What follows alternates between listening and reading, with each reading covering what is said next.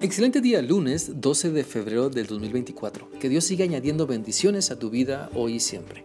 Te animo para que continuemos meditando en lo que la palabra de Dios nos enseña en el libro de Apocalipsis capítulo 13 y hoy vamos a leer el versículo 1, el cual dice así.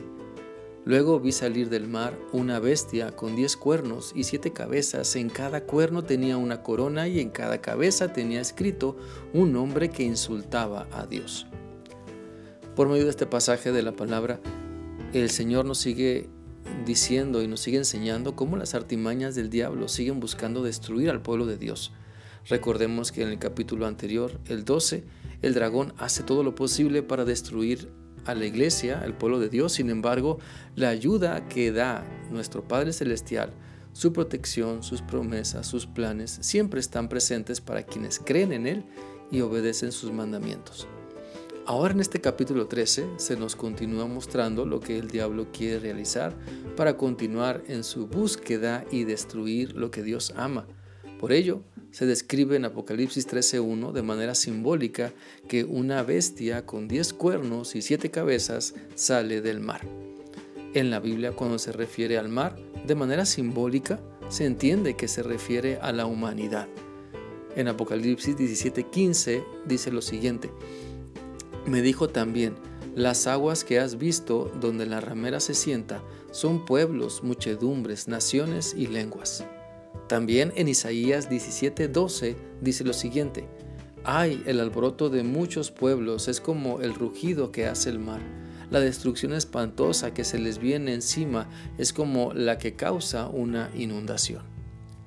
Por lo tanto, podemos entender que esta bestia sale de la humanidad porque los cuernos, la cabeza, las coronas representan poder y el diablo o dragón convence a líderes de la humanidad para que se levanten en contra de Dios, en contra de sus planes y propósitos, para llenar sus mentes con insultos o blasfemias hacia Dios. Sabes, eso es lo que hemos visto siempre en cada generación líderes humanos que en su círculo de influencia tratan de motivar a otras personas a que renieguen de Dios, para que se olviden de lo que la Biblia enseña o para que sigan el estilo de vida perverso que los lleva a la condenación, pero que ellos disfrutan porque están engañados por el diablo. Por eso hay que darse cuenta de todo el engaño que el diablo anda sembrando. Hay que abrir los ojos para no ser engañados y permanecer en Cristo por eso te animo para que no te refugies en tus emociones, sino en Cristo. No te refugies en el daño que sientes o piensas que te hicieron. Refúgiate en Cristo. No te aísles, porque separado de Cristo eres presa fácil del diablo. Apóyate en otras personas que siguen a Cristo, apóyate en otros cristianos para que cuando llegue la tentación o el engaño no caigas. Debemos darnos cuenta que siempre el enemigo usará a quienes tienen poder para intentar corromperlos y modificar las leyes para que las personas vivan lejos de Dios, para que vivan destruyendo lo que Dios ha creado, para que consideren importante todo menos la voluntad de Dios. Por eso, acerquémonos confiadamente a Dios y dejemos que nos fortalezca, que nos anime, dejemos que nuestra relación con Él fortalezca nuestra fe para creer en lo que la Biblia nos enseña y no creer lo que está de moda, no creer en las circunstancias que estamos viviendo y que nos hacen creer lo contrario de lo que Dios quiere. Te animo para que no caigas en la manipulación del diablo, pues como lo hemos estudiado ya, Todas las criaturas que están en el cielo alaban a Dios y a Jesucristo. Todos los redimidos por su sangre, por la sangre de Cristo, lo alaban en el cielo y en la tierra.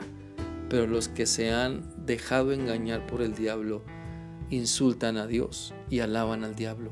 Se rebelan contra Dios y obedecen la maldad, se convierten en perversos y no en misericordiosos.